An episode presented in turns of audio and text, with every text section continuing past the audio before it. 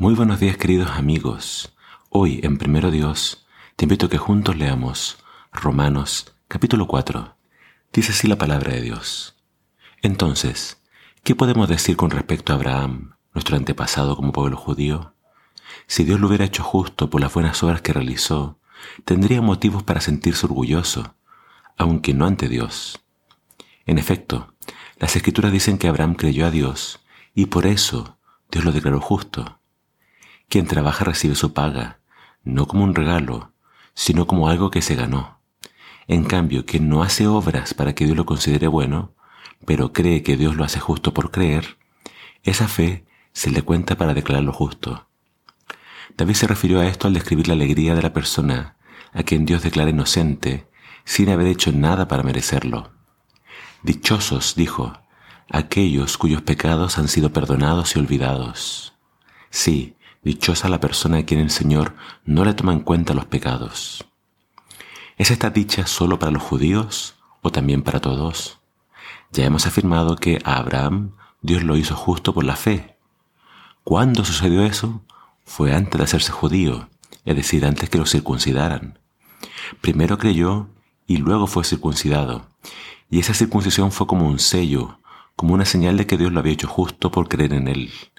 Sucedió así para que Abraham fuera el padre de todos los creyentes que nunca han sido circuncidados, para mostrarles que ellos pueden ser declarados justos al creer en Dios.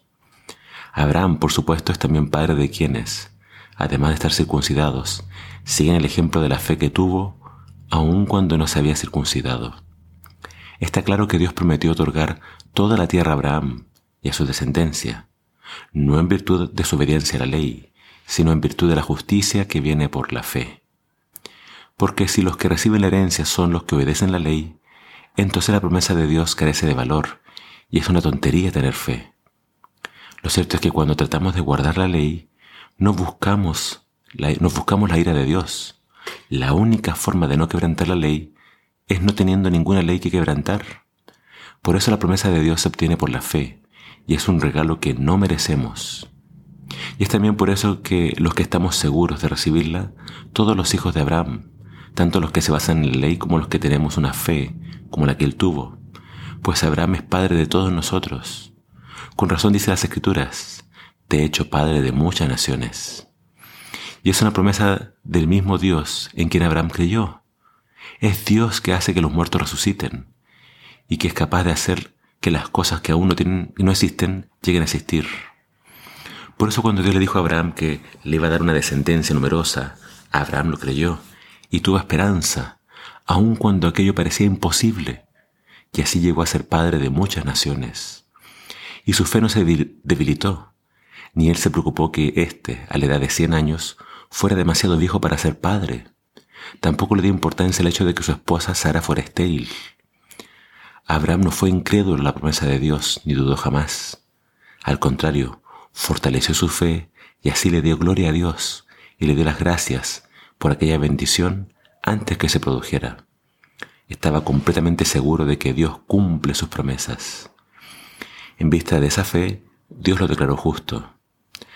Por, esto de ser aceptado por la fe se escribió no solo para hablar de Abraham, también se escribió acerca de nosotros, que creemos en el Dios que levantó a Jesús, nuestro Señor, de entre los muertos también nosotros seremos declarados justos por la fe en el Señor. Él murió por nuestros pecados y resucitó para poder presentarnos justos ante Dios. Aquí el apóstol Pablo nos presenta el caso de la fe de Abraham y cómo por la fe Abraham fue declarado justo. Eh, es interesante que este argumento, quizás nuevo para muchos, está muy claramente ejemplificado en la Biblia. El, argumento de Pablo es, no es por obras, para que nadie se gloríe. Si Abraham fuera declarado justo por haberse circuncidado, dice, entonces la promesa y la fe son vanas, son inútiles. En cambio, Dios declaró justo a Abraham por haberle creído, incluso antes de haberse circuncidado. Así, con este ejemplo bíblico, Pablo nos muestra que la salvación siempre ha sido por fe, no por obras. Pero vemos que Abraham después obedeció y cumplió con todo lo que Dios le había pedido. Entonces la obediencia es una consecuencia de la fe y no al revés. Vemos entonces que eh, Dios declara justo a Abraham, Dios lo perdona, Dios lo declara inocente. Y luego eh, Pablo toma el ejemplo de esta, eh, este salmo que escribió David, el Salmo 32, donde dice, dichosos los que son perdonados. Abraham creyó, creyó que Dios podía hacer cualquier cosa, incluso darle una descendencia aun cuando él era un anciano. Eh, y en la versión antigua dice que él tuvo esperanza contra esperanza.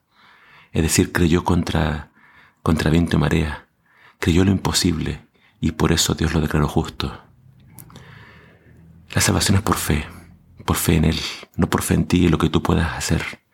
Tienes que poner toda tu fe en Dios, que perdona, que justifica, que levanta. Y eso es lo que nos dice Pablo.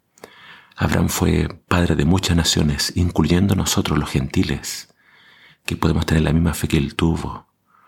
Así que de esa forma nosotros también podemos ser parte de la nación de Israel, parte de este Israel espiritual, que sigue el ejemplo de Abraham, que fue declarado justo tan solo por creer.